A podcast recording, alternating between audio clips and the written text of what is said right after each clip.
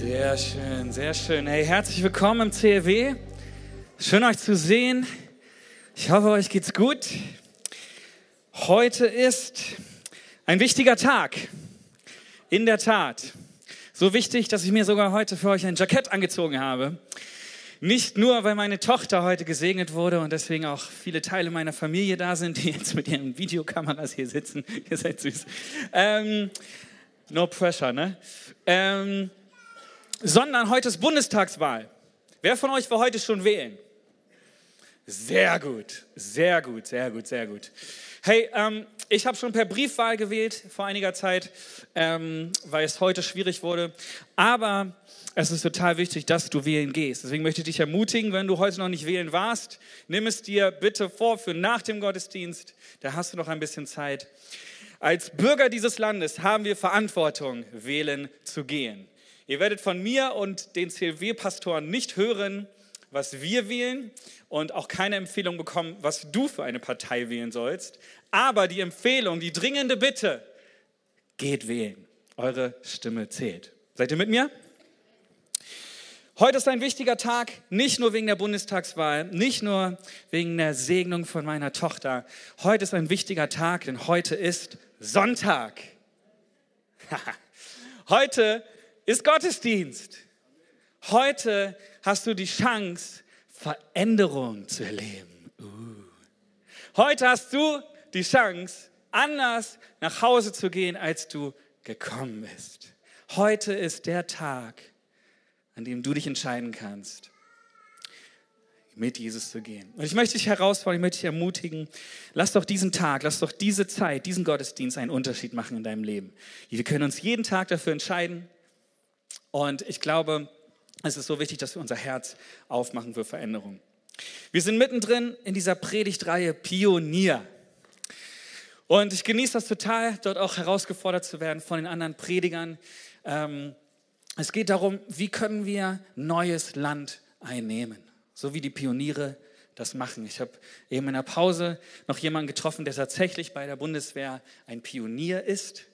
Ja? Und Pioniere, sie gehen rein in ein neues Land und dann bauen sie die Brücken, dass man nachkommen kann. Okay, sie sind die, die vorangehen, die etwas Neues in Gang setzen. Und wir betrachten in dieser Predigtreihe Josua, ein Mann Gottes, ähm, der gesetzt wurde als, als Anführer, als Leiter der Israeliten damals. Und wir fragen uns, wir betrachten dieses Buch Josua, diesen Abschnitt der Bibel, mit diesem Blick, was können wir von Josua lernen? Okay? Das sollte dein Fokus sein, gerade jetzt. Wenn du verändert nach Hause gehen willst heute, dann stell dir doch während dieser Predigt jetzt immer wieder die Frage, was kann ich von Josua lernen? Wir erinnern uns letzte Woche, hat Jimmy gepredigt. Es ging um Integrität. Sehr, sehr cool, sehr, sehr starke Message. Wenn du es verpasst hast, möchte ich ermutigen, nochmal die Predigt anzuhören auf der Homepage.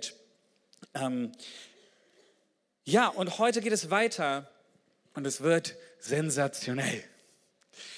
Wie gesagt, wir begleiten die Israeliten, wie sie aus Ägypten raus, aus der Sklaverei befreit wurden von Gott durch ja, wundersame Weise Gott echt geführt hat ähm, sie 40 Jahre lang durch die Wüste gewandert sind, ähm, alle möglichen Wunder erlebt haben, Gott sie versorgt hat, Gott sie geführt hat, Mose gebraucht hat, ja.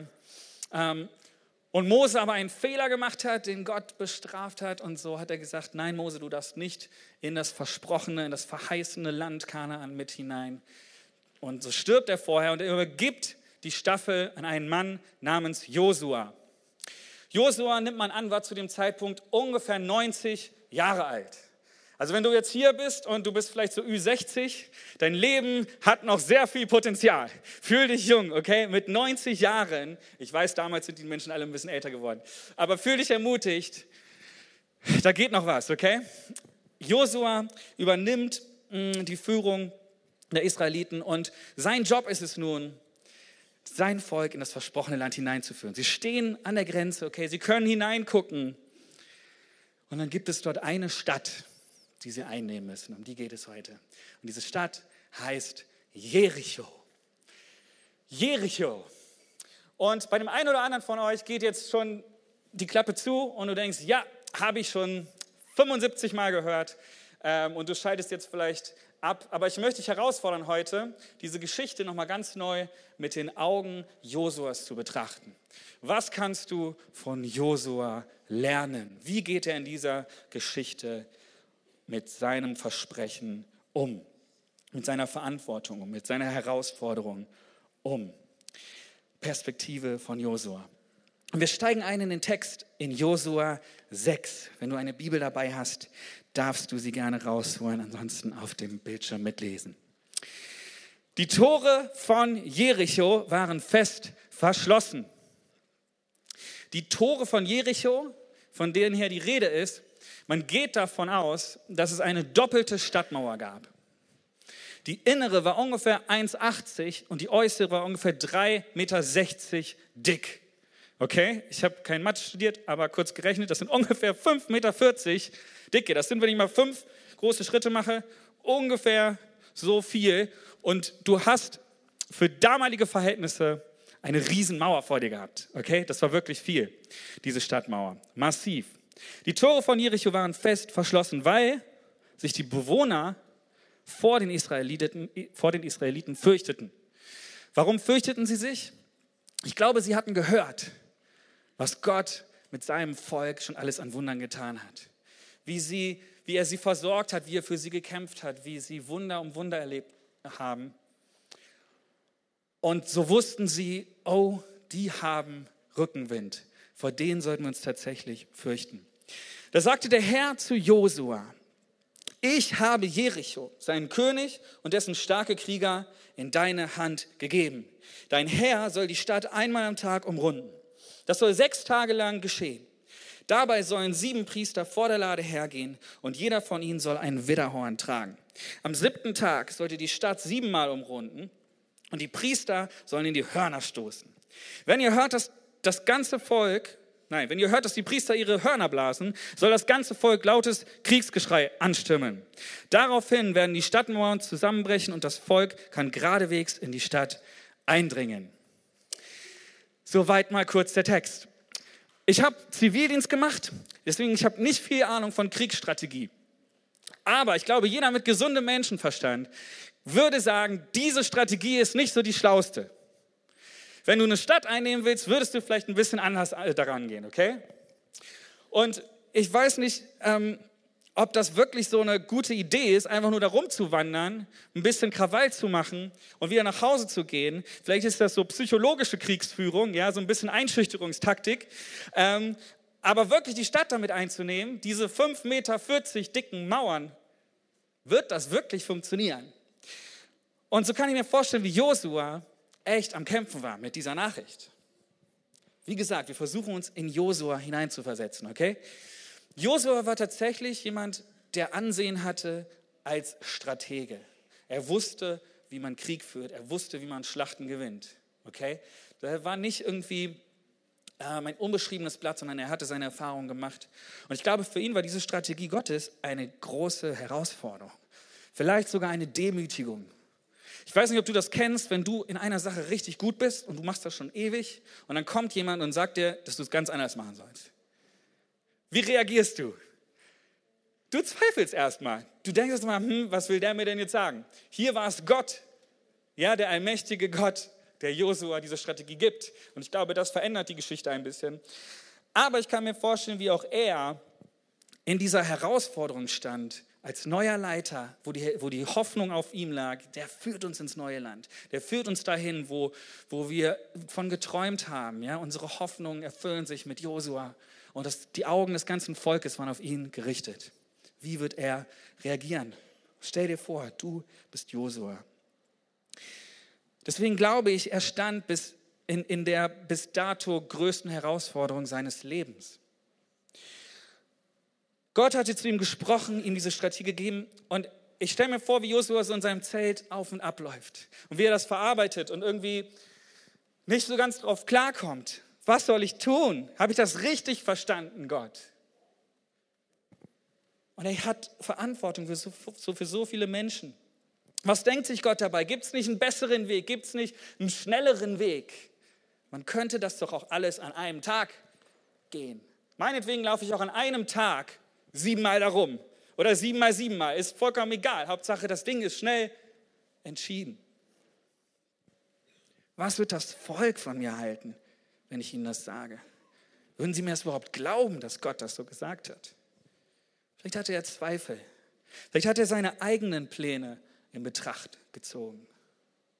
Vielleicht hat er gedacht, okay, ich mache das einfach auf meine Art. Ich habe doch auch ein bisschen Erfahrung. Wir hungern die aus oder was auch immer. Und wie er so in seinem Zelt hin und her läuft, denkt er vielleicht daran, wie Mose damals den gleichen Fehler gemacht hat, als Gott ihm gesagt hat, hau auf den Felsen. Sprich zu dem Felsen er hat drauf gehauen, so rum. Und er es nicht genau so gemacht hat, wie Gott Moses gesagt hat. Was war die Folge? Sein Ungehorsam hat dazu geführt, dass er nicht ins verheißene Land mit durfte. Und das ist vielleicht so sein Hintergedanke, dass er denkt, okay, den Fehler will ich nicht machen. Und Josua hat die Wahl, Gottes Weg zu gehen oder es mit dem eigenen Plan zu probieren. Er wägt es ab und entscheidet sich für Gottes Strategie. So abgefahren sie auch klingt. Und so kommuniziert er diesen, diesen abgefahrenen Plan ans Volk, an sein Heer, an seine Hauptmänner. Ja, das war eine echte Armee, müsst ihr euch vorstellen, nicht so ein Kölner Karnevalszugverein, wie auch immer, Rumstata, sondern die hatten wirklich was drauf, okay? Und und, und er sagt in diesem Plan, und wir lesen das jetzt weiter ähm, ab Vers 13, er sagt, die macht es genauso, wie Gott es befohlen hat. Ja? Und sie zweifeln nicht, sondern sie, sie, sie äh, führen das genauso aus, Tag für Tag. Und ab Vers 13 heißt es, die sieben Priester mit den Widderhörnern gingen vor der Lade des Herrn und bliesen ununterbrochen ihre Hörner. Ununterbrochen bestimmt anstrengend gewesen. Ich weiß nicht, ob hier Posaunisten oder so sind. Ähm, vor den Priestern mit den Hörnern marschierten bewaffnete Krieger und das Volk folgte der Lade des Herrn. Die ganze Zeit, haben wir es wieder, wurden die Hörner geblasen. Am zweiten Tag umrundeten sie die Stadt einmal und kehrten ins Lager zurück. So machten sie es sechs Tage lang. Am siebten Tag gingen die Israeliten bei Tagesanbruch los und umrundeten die Stadt auf dieselbe Art siebenmal. Nur an diesem Tag gingen sie siebenmal um die Stadt herum. Während der siebten Umrundung, als die Priester ins Horn bliesen, befahl Josua dem Volk, schreit, denn der Herr hat die Stadt in eure Hand gegeben. Ab Vers 20 lesen wir weiter. Die Priester bliesen die Hörner. Als die Israeliten das hörten, schrien sie so laut sie konnten. Schrien sie so laut sie konnten. Schrien sie so laut sie konnten. Schrien sie so laut sie konnten. Ah, es ist Luft nach oben, ich weiß. Unsere Nachbarn wissen, wir sind da. Hey, sie schrien so laut sie konnten. Und da stürzten die Mauern Jerichos zusammen und die Israeliten drangen geradewegs in die Stadt ein und eroberten sie. Bam! Was für eine Geschichte. Was für eine Geschichte auch im Leben von Josua. Was für eine Geschichte für Josua. Und sicherlich für Josua die größte Herausforderung seines Lebens. Und darum soll es heute gehen. Wir wollen uns die Geschichte angucken, aber wir wollen auch gucken, hey, was ist deine größte Herausforderung in deinem Leben? Und wenn ich das so sage, dann denkst du vielleicht, ja, Julian, da bin ich gerade mittendrin. Vielleicht ist es bei dir so, dass du sagst, ja, die größte Herausforderung meines Lebens, da bin ich gerade mittendrin. Ich weiß nicht, was es bei dir ist. Vielleicht hast du kürzlich ein Haus gekauft und musst dich darum kümmern, dass die Handwerker ihren Job machen, alles, äh, alle Zimmer und so weiter einrichten. Kann sehr herausfordernd sein. Vielleicht bist du frisch verheiratet, haben wir ja auch ein paar hier. Und du musst erstmal mit dieser ganzen Liebe umgehen lernen und die ganzen Herausforderungen, die damit kommen. Du hast vielleicht einen neuen Beruf, du hast eine neue Arbeitsstelle, musst dort reinfinden. Vielleicht hast du finanzielle Not. Das kann sehr herausfordernd sein. Vielleicht hast du einen Angehörigen verloren, erst kürzlich. Vielleicht stehst du gesundheitlich nicht gut da, stehst vielleicht vor einer OP. Eine Freundin von mir aus den USA ähm, kämpft gerade mit Brustkrebs. Es ist echt herausfordernd. Vielleicht stehst du in der Gefahr, in deinem Studium den letzten Versuch zu vergeigen, letzte Prüfung. Vielleicht bist du in der Schule kurz davor, sitzen zu bleiben. Vielleicht versuchst du verzweifelt Beziehungen zu bauen, echte Freunde zu finden, aber irgendwie gelingt es dir nicht. Ich könnte noch so viele Sachen sagen, die vielleicht in deinem Leben gerade los sind. Bei mir ist meine größte Herausforderung im Moment sicherlich das Vatersein. Lernen, ein Vater zu sein. Denn kaum ist ein Kind da, ihr lieben Eltern werdet mir zustimmen, verändert sich gefühlt alles. Deine ganze Welt, dein Alltag verändert sich, deine Ehe verändert sich, dein, dein Dienst in meinem Fall verändert sich. Irgendwie ist doch ganz schön viel Herausforderung da bei all dem Schönen, was es auch mit sich bringt. Und das ist so ein Punkt, wo ich mich heute fühle wie ein Pionier, wo ich neues Land zum ersten Mal betrete. Und so gibt es bestimmt bei dir auch was, wo du sagst, das ist gerade meine größte Herausforderung. Vielleicht sagst du auch, nee, Julian, alles gut, mir geht's super. Ähm, und dann möchte ich dich aber trotzdem herausfordern, dein Herz gerade jetzt aufzumachen, zu lernen von Josef, von dieser Geschichte.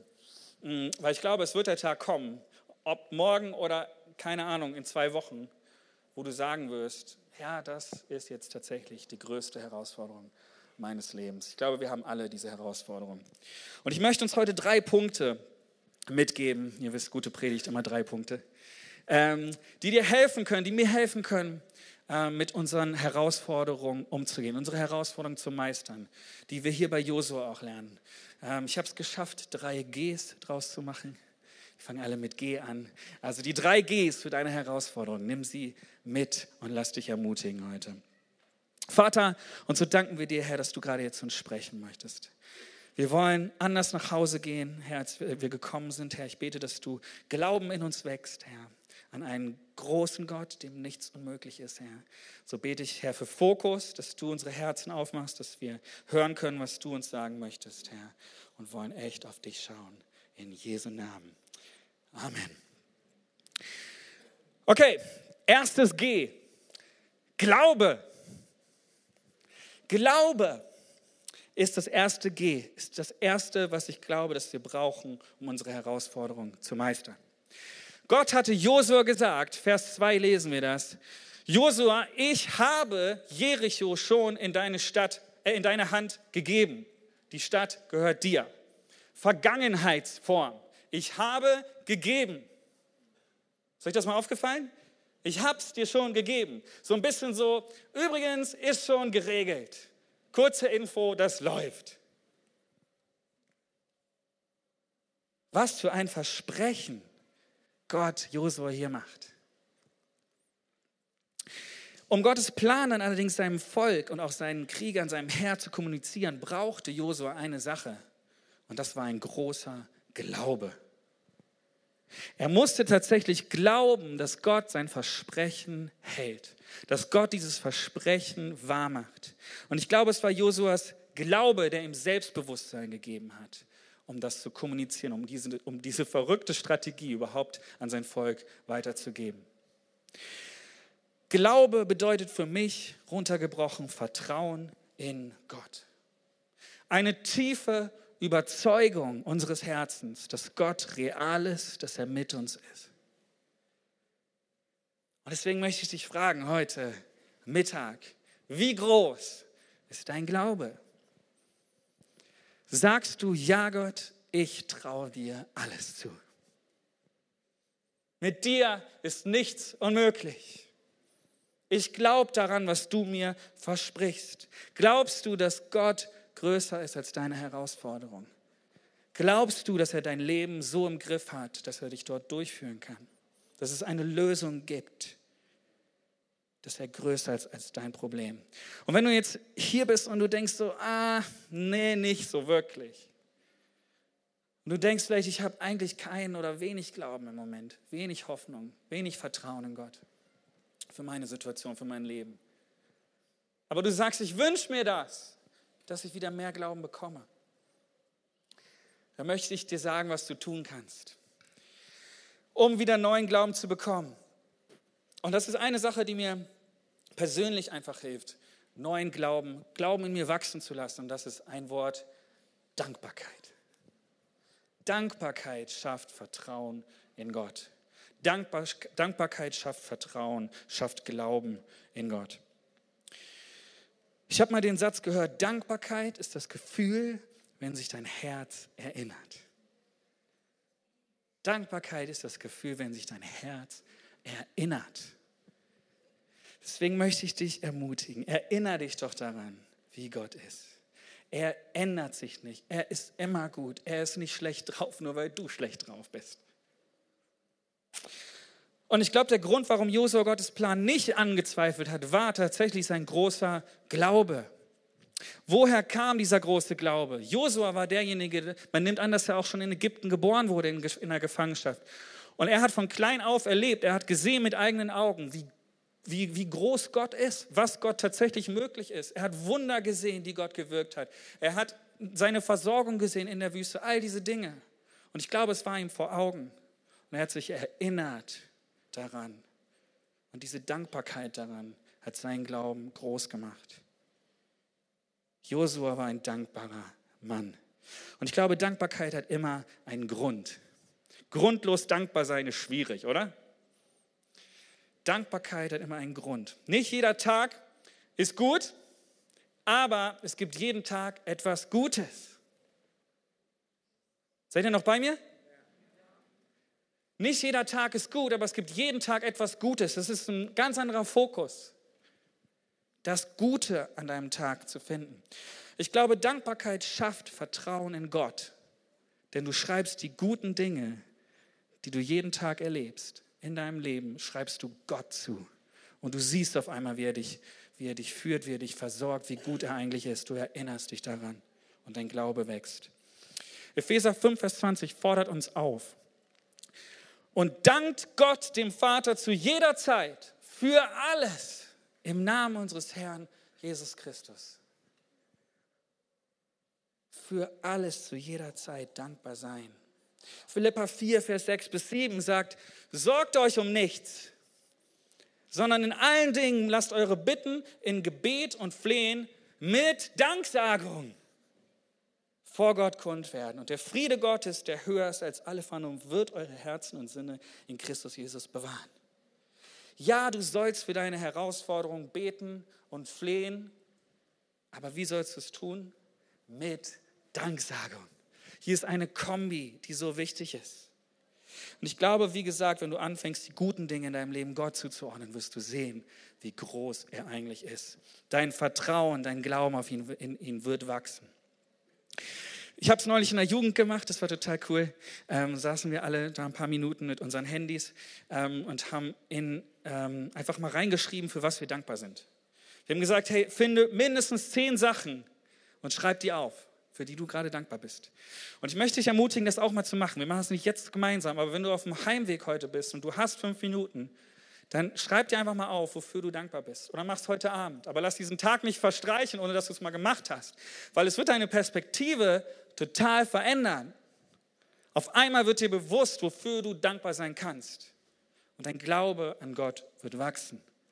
Und ich wette mit dir, dass es nicht bei zehn Sachen bleiben wird, die du findest.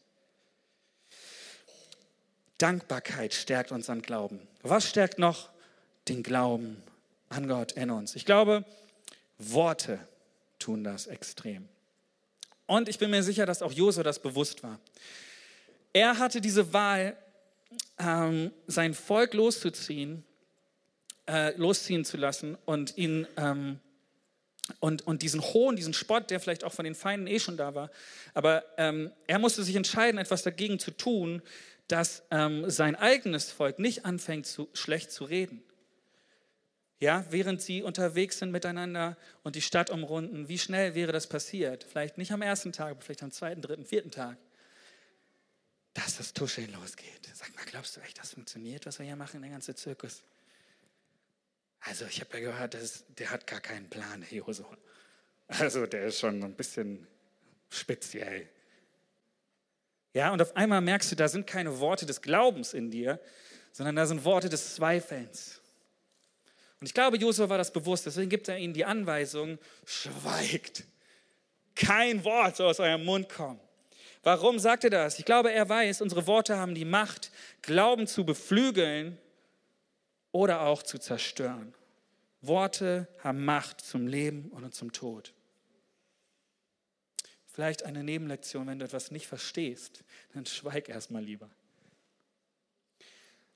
Aber was ich so wichtig finde, ist, füll dich mit Gottes guten Worten für dein Leben. Und eine andere Sache, die mir so immer hilft, ist, umgib dich mit Menschen, die positiv reden, die positiv sind, wo du eine Atmosphäre des Glaubens spürst in ihnen, wo du größer rausgehst aus einem Gespräch mit ihm, als du vorher hineingegangen bist. Umgib dich mit positiven Menschen. Das klingt jetzt sehr schackermäßig, ja? Aber ich glaube, da ist wirklich ein Segen drauf. Und das ist eine bewusste Entscheidung, die du treffen kannst. Umgib dich mit Menschen, die positiv reden. Und du wirst sehen, auch du wirst anfangen, positive Worte zu reden. Lass deinen Glauben wachsen durch das, was andere mit Gott erlebt haben. Ja? Wenn du etwas mit Gott erlebt hast und du erzählst mir das, dann ermutigt das mich. Und es lässt meinen Glauben ebenfalls wachsen. Allerdings solltest du dort nicht stehen bleiben, sondern sollst sagen, okay, das hat mich so ermutigt, was du erlebt hast mit Gott. Jetzt will ich das selber auch erleben. Jetzt will ich selber auch dahin kommen, dass ich das sagen kann. Mein Gott ist größer und ihm ist nichts unmöglich. Wir, brauchen diesen Glauben an unseren großen Gott, um unsere Herausforderungen zu meistern. Und wie wir bei Josua sehen, glaube ich auch, dass Gott es liebt, uns Menschen in Situationen zu bringen, in denen wir extrem von ihm abhängig sind. Jakobus 1, Verse 2 bis 4. Da steht, liebe Brüder und Schwestern, wenn in schwierigen Situationen euer Glaube geprüft wird, dann freut euch darüber. Denn wenn ihr euch darin bewährt, wächst eure Geduld. Und durch die Geduld werdet ihr bis zum Ende durchhalten, denn dann wird euer Glaube zur vollen Reife gelangen und vollkommen sein und nichts wird euch fehlen. Was für ein Versprechen. Und vielleicht habt ihr schon gemerkt, unser erstes G war Glaube. Du brauchst den Glauben, die tiefe Überzeugung, dass Gott alles möglich ist. Und das zweite G kommt hier auch schon durch. Geduld. Geduld, wenn du es im Wörterbuch nachschaust, ähm, bedeutet die Fähigkeit oder die Bereitschaft, etwas ruhig und beherrscht abzuwarten oder zu ertragen. In Hebräer 10 heißt es in Vers 36, was ihr jetzt braucht, ist Geduld damit ihr weiterhin nach Gottes Willen handelt. Dann werdet ihr alles empfangen, was er versprochen hat. Egal, was für ein Versprechen auf deinem Leben liegt, du wirst es empfangen. Ich glaube, Josua brauchte viel Geduld. Wie wir in Vers 2 gelesen haben, ja, Gott sagt, ich habe dir die Stadt schon in deine Hände gegeben. Und so hat er dieses Versprechen und einerseits dieses Versprechen aber andererseits sieht seine Realität noch ganz anders aus. Einerseits dieses Versprechen, andererseits diese Riesenmauern, die noch da sind. Und vielleicht geht es dir auch so in deinem Leben, dass du in dieser Spannung lebst, dass deine Realität so viel anders aussieht als das, was Gott dir versprochen hat. Ich möchte uns heute fragen, hey, vertrauen wir Gott, dass er wirkt, auch wenn das versprochene Ergebnis noch nicht da ist. Ich glaube, wir geben oft viel zu früh auf wir werden ungeduldig, weil unser Fortschritt nicht sichtbar ist. Ich sage das nochmal. Ich glaube, wir geben oft viel zu früh auf und werden ungeduldig, weil unser Fortschritt nicht sichtbar ist. Ich habe euch ein Lied mitgebracht, das ihr bestimmt kennt. Ähm, äh, ja, ich habe es als Video mitgebracht. Schaut euch das an.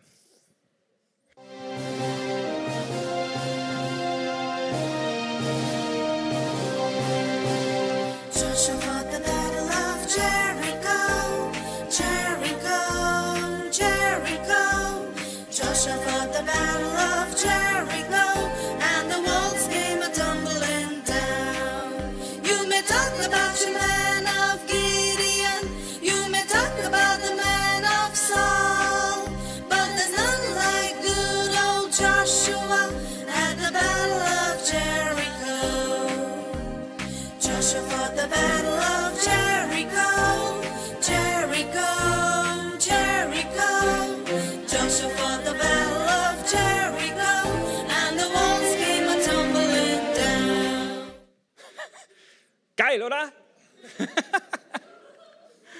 Wer kannte das Lied von euch? Wer kannte das in der Version? Ja. Ich kannte es auch nicht in der Version, aber ich sage euch, ich habe mich schlapp gelacht, als ich das gesehen habe. Oh, das Erste, was mir aufgefallen ist bei dem Lied, ähm, ist eigentlich ist die Reihenfolge falsch. Joshua fought the battle of Jericho, also er ist erst gekämpft, and the walls came tumbling down. Eigentlich war es doch andersrum, oder?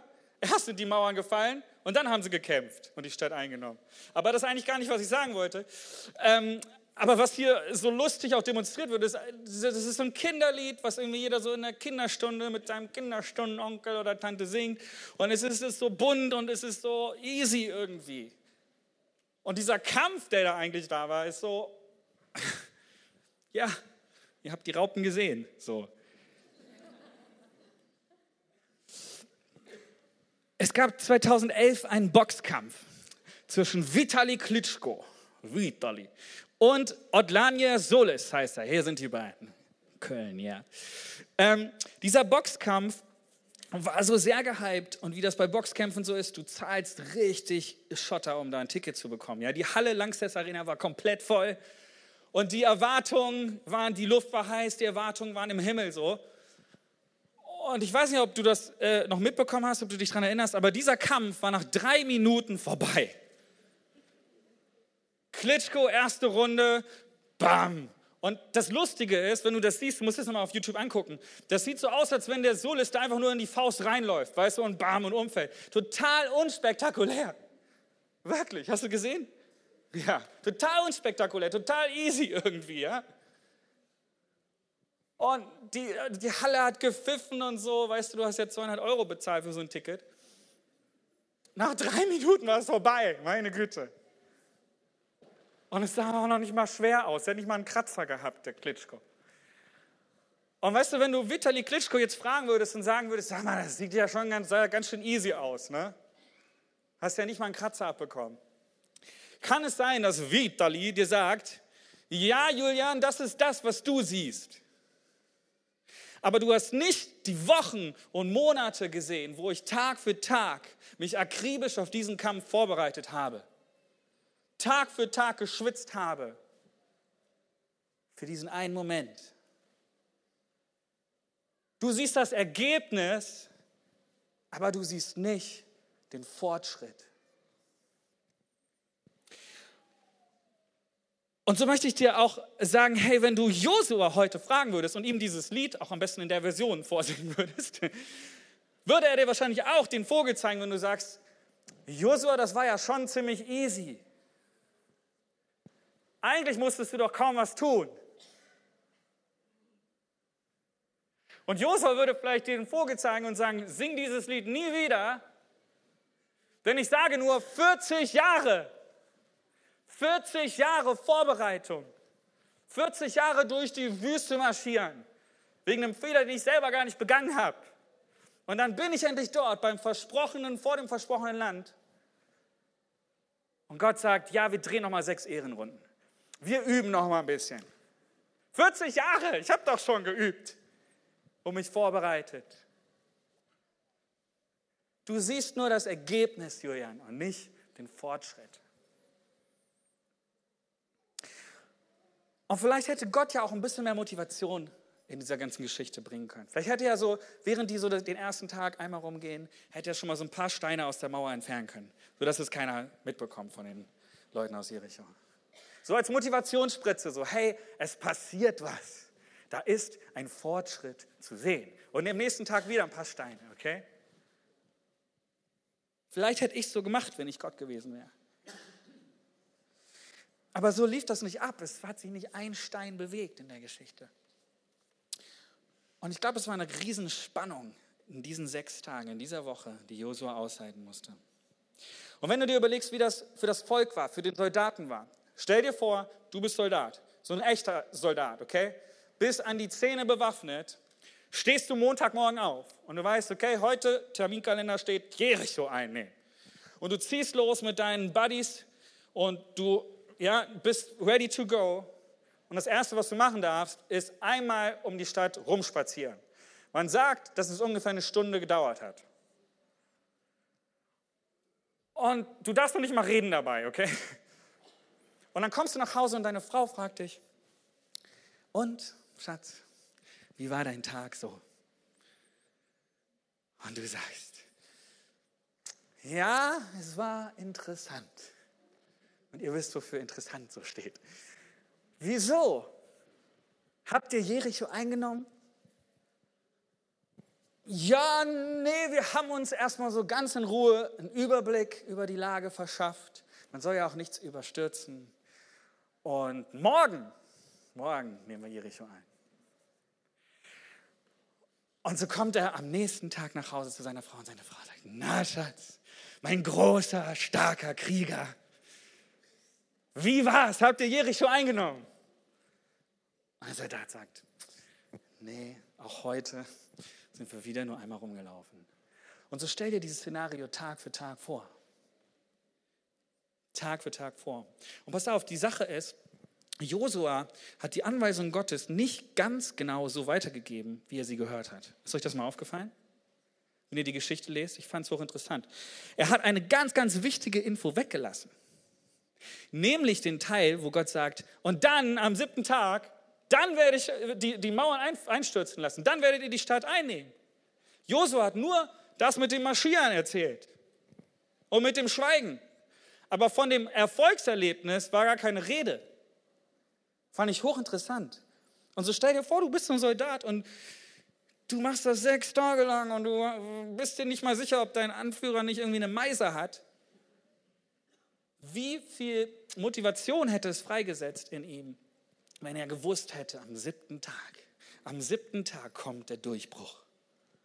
Deswegen bin ich geduldig und gehe Tag für Tag einmal um Jericho herum. Und ich glaube, die Glaubensfrage, die hier auch so durchkommt und die ich uns auch heute stellen möchte, mir stellen möchte, ist, bist du bereit, weiterzumachen, auch wenn du keinen Fortschritt siehst?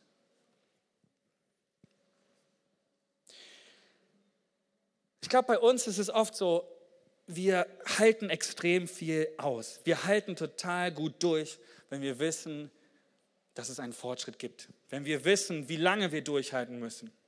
Wir haben im Moment Besuch das Wochenende von meinem Schwager und die kam an und wir mussten noch eine Luftmatratze aufpumpen. Und ich weiß nicht, ob du schon mal eine Luftmatratze mit einer Fahrradpumpe aufgepumpt hast.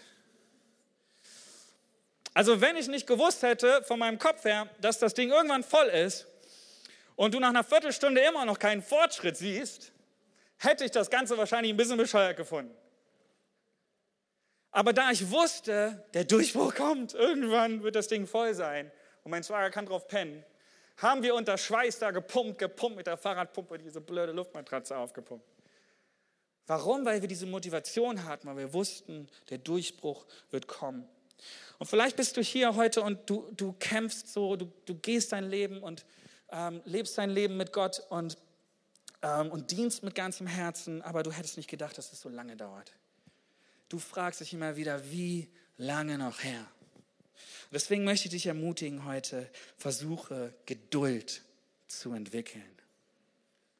Üb dich in Geduld in Zeiten, wo du den Fortschritt nicht sehen kannst.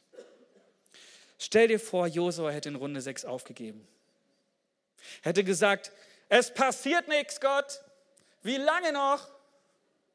Ich versuche es jetzt mal mit meinem Weg.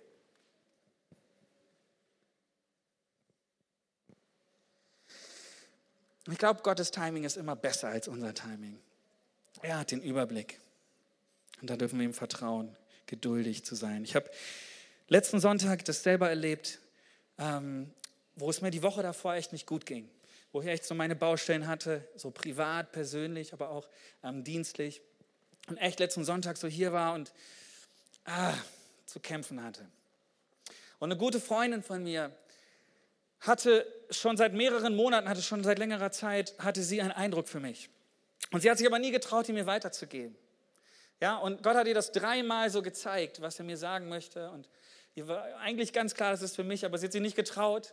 Und letzten Sonntag hat sie sich dann tatsächlich getraut, mir das zu sagen. Und ich sagte, es war genau das, was ich hören musste. Genau das in der Situation, wo ich war. Der gesagt, hey, ich sehe dich, ich bin treu bei dir, ich stelle dir Menschen an die Seite, ich erweitere dein Gebiet. Genau die Punkte, wo ich einfach am Kämpfen war. Und weißt du, eine Woche früher war das alles noch nicht so akut. Da hätte ich das als interessant abgespeichert. Aber so war Gottes Timing so hammergenial. Und es hat mich so rausgeholt und hochgezogen, weil ich wusste, Gott sieht mich. Und ich darf geduldig dranbleiben. Geduld lohnt sich. Und Geduld hat auch viel mit Gehorsam zu tun. Das ist mein drittes G. Glaube, Geduld, Gehorsam. Gott kann dir ganz genau sagen, was du tun sollst und wie du es tun sollst, aber es ist deine Entscheidung, ob du es auch tust. Ich habe eine Geschichte von ähm, Rich Wilkerson mitgebracht, ein Pastor in, den USA. Und er hat, als er ähm, Student war noch, hatte er eine Zeit, wo, gut, Studenten haben ne, eigentlich nie viel Geld. Und ähm, es waren Semesterferien und er wollte nach Hause und seine Oma hat ihm 100 Dollar geschenkt. 100 Dollar für einen Studenten ist viel Geld. Und er fing an zu träumen, was er mit diesen 100 Dollar so alles sich leisten könnte. Okay, 100 Dollar. Und so war er auf dem Heimweg und ähm, auf einmal sah er eine Frau, die mit dem Auto liegen geblieben ist, die eine Panne hatte. Okay?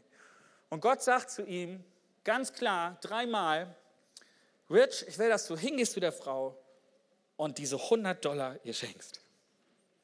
Und er ist so ah, widerwillig, ja, und sagt, okay, gut, und geht zu der Frau hin. Mit der Erwartung, dass sich gleich der Himmel öffnet und Halleluja ertönt und der Segen auf ihn runterfließt. Sagt er, gute Frau, ich habe hier 100 Dollar. Ich möchte Ihnen die schenken.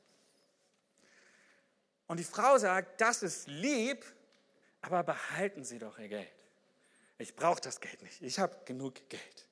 Du hast das bestimmt nötiger als ich. Und so sagt er, nein, nein, nein, nein, ich bestehe drauf. Nehmen Sie das Geld, nehmen Sie diese 100 Dollar.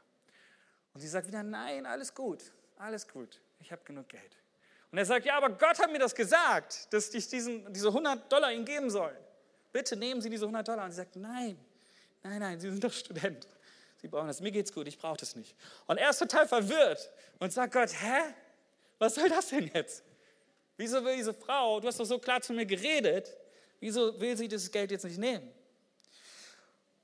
Und er versteht die Welt nicht mehr und wundert sich, warum Gottes klares Reden nicht das Ergebnis erzielt hat, das er erwartet hatte. Und es ist total interessant, was Gott zu ihm sagt. Er sagt, Rich, ich wollte nur wissen, ob du mir gehorchen würdest, egal wie das Ergebnis aussieht. Ich wollte nur wissen, ob du mir gehorchen würdest, egal wie das Ergebnis aussieht. Und ich glaube, Josua, so wie hier auch der Rich in der Geschichte, durfte eine Sache damals lernen. Und das darfst du dir gerne aufschreiben. Gehorsam ist unsere Verantwortung. Das Ergebnis ist Gottes Verantwortung. Gehorsam ist deine Verantwortung, ist meine Verantwortung. Das Ergebnis ist Gottes Verantwortung. Und so glaube ich auch, dass Gott manchmal so Kämpfe in, in, uns erstmal kämpfen muss, bevor er Kämpfe für uns kämpfen kann. Dass er mit uns in den Dialog geht, dass er uns in die Schule des Lebens, die Charakterschule nimmt. Was meine ich damit? Ganz praktisch. Vielleicht bist du gerade in so einer Phase drin, wo Gott in dir arbeitet, mit dir unterwegs ist. Vielleicht hast du dich in einen neuen Job rufen lassen von ihm, weil Gott gesagt hat, du sollst dort ein Licht sein, du darfst dort ähm, beeinflussen, positiv. Aber irgendwie funktioniert es nicht. Du siehst nicht genau, warum du dort bist. Vielleicht hat Gott dir gesagt, dass du eine Kleingruppe starten sollst. Aber die Leute kommen irgendwie nicht. Vielleicht hat Gott dir gesagt, du sollst wieder mit Sport anfangen. Aber der Sixpack kommt noch nicht. Vielleicht hat Gott dir gesagt, du sollst für jemanden beten, der gerade eine Krise hat. Aber irgendwie kommt die Person nicht näher an Gott ran. All diese Fragen, all diese Umwege, all diese Zweifel, all die Schwachheit, all das, wie lange noch her in uns? Das sind die Zeiten, in denen sich dein Glaube stärkt, in denen dein Glaube groß wird. Und so möchte ich uns sagen, hey, nur weil du deinen Fortschritt nicht sehen kannst, heißt das nicht, dass dein Glaube nicht funktioniert. Ich sehe einige am Genen, es ist warm hier drin, ich weiß. Aber mir ist das wichtig, dass ihr das mitnimmt als Ermutigung. Nur weil du deinen Fortschritt nicht sehen kannst, heißt das nicht, dass dein Glaube nicht funktioniert. Nur weil du den Fortschritt nicht sehen kannst, heißt das nicht, dass Gottes Versprechen für dich nicht mehr gilt. Die Israeliten einschließlich Josua, sie waren Gottes Reden gegenüber gehorsam. Und sie hatten die Wahl, auf Gottes Willen zu hören, ihn zu tun oder auch nicht. Ich möchte abschließen mit einer Geschichte. Ich durfte 2014 selber ähm, im heutigen Jericho sein, während unserer Israelreise.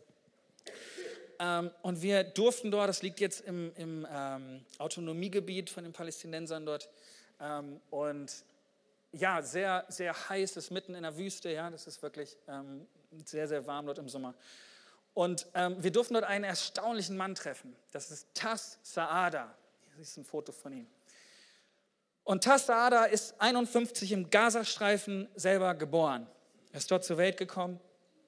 Er wuchs dort auf in einem Umfeld, wo, wo Juden nicht willkommen sind, wo diese Propaganda gegen Juden ähm, gelebt wird. Und so hat er im Alter von 17 Jahren auch sich entschieden, ähm, sich Arafat und seinen Truppen damals anzuschließen, Widerstandskämpfer zu werden, Scharfschütze zu werden, ähm, Angriffe gegen Juden, gegen Israel, gegen das Volk dort ähm, anzuführen und hat sich dem total verschrieben.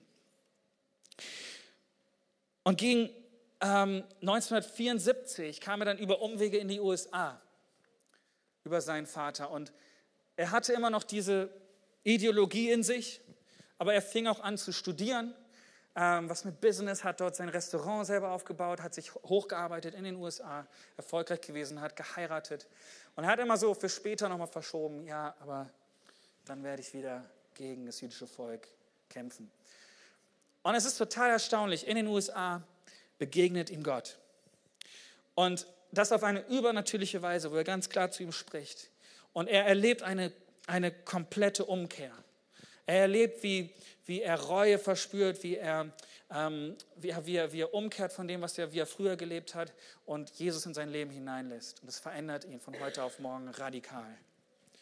Aus Hass wird Liebe. Und kurz vor, vor seinem vor dem Tod von Arafat hat er sogar noch die Chance, ihn zu besuchen und ihm von seinem neuen Glauben zu erzählen. Er ist tatsächlich absolut radikal für Jesus unterwegs. Und er lebt heute wieder in Jericho. Er hat dort Kindergärten äh, gegründet, sogar in Jerusalem, wo, wo christliche, jüdische und muslimische Kinder gemeinsam, so als Versöhnungsprojekt auch gemeinsam sind. So viele humanitäre Projekte, die er tut, auch durch seine Business-Ausbildung, wo er, wo er ein Segen ist für diese Region, wo er hergekommen ist. Und mich hat total, seine Geschichte total berührt. Aber eine Sache, die mich an seiner Geschichte noch umso mehr ähm, geflasht hat, das äh, möchte ich uns kurz in einem zweiminütigen, zweiminütigen Video noch zeigen, was er erlebt hat. Bitte schön. Jericho liegt 250 Meter unter dem Meeresspiegel, die tiefst gelegene Stadt der Erde. Hier lebt heute auch Tas Saada.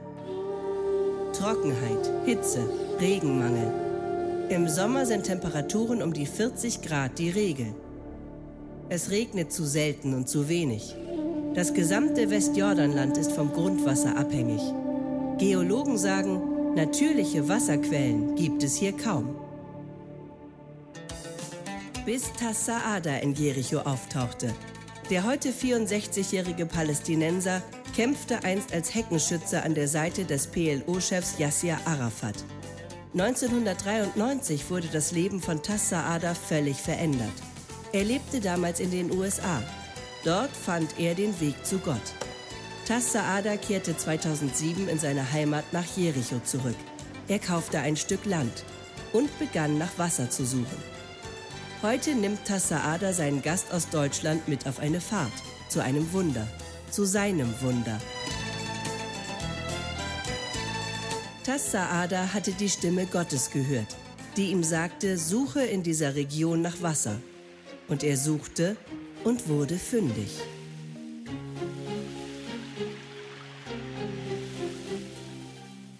Der Ort ist unscheinbar. Später jedoch stellt sich heraus, dass Tass das geglückt war, was Experten für unmöglich hielten. Er stieß auf ein riesiges Wasserreservoir, gespeist durch die Quelle Elisas. Nach biblischer Erzählung hat Elisa dieses Wasser durch ein Wunder süß gemacht. Tass bohrt zuerst bis auf 100 Meter und findet nichts. Doch dann geschieht das Wunder. Und er findet in 200 Metern Tiefe das Gold der Wüste, Wasser. Ein Wunder, das im ganzen Nahen Osten seinesgleichen sucht. Wow, was für eine Geschichte, oder? Ihr Lieben, ich glaube, Wunder sind heute noch möglich, wenn wir gehorsam auf Gottes Reden hören. Ich möchte uns bitten, gemeinsam aufzustehen am Ende des Gottesdienstes. Ich möchte dich fragen, ich möchte uns fragen, hey, bist du bereit, gehorsam den nächsten Schritt zu gehen, auch wenn du das Ziel, wenn du den Weg nicht bis zum Ende siehst? Wir alle haben diese Mauern in unserem Leben. Ob sie im Moment höher oder tiefer sind, spielt keine Rolle. Aber ich möchte dich ermutigen heute mit diesen drei Gs, dass du deinen Herausforderungen begegnest mit Glauben, mit Geduld und mit Gehorsam.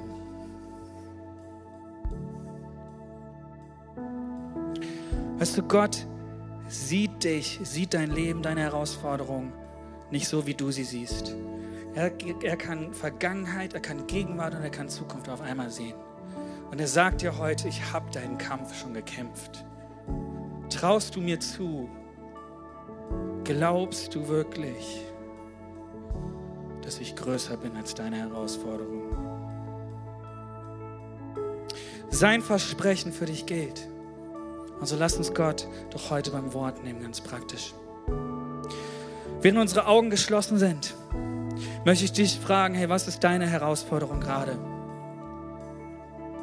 Ich möchte dich ermutigen, dass du jetzt einen ganz kurzen Moment nimmst und Gott diese Herausforderung bringst.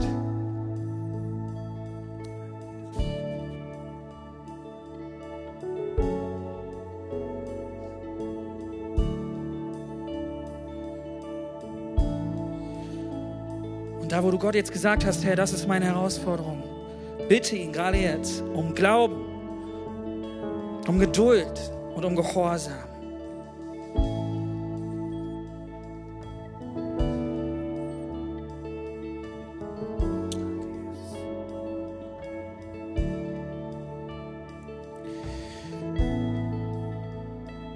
Ich möchte dich fragen heute Mittag, hey, willst du dich entscheiden, Gott zu vertrauen? Ganz egal, wie du dich gerade fühlst. Ganz egal, wie groß deine Herausforderung gerade ist. Willst du dich entscheiden, Gott zu vertrauen? Ganz egal, was du gerade in deinem Leben siehst. Und wenn du das möchtest, dann möchte ich dich ermutigen, dass du einfach deine Hände mal zum Himmel hebst. Als ein äußeres Zeichen für deine innere Entscheidung, Gott dein Leben anzuvertrauen, wieder neu. Deine Herausforderungen anzuvertrauen, wieder neu.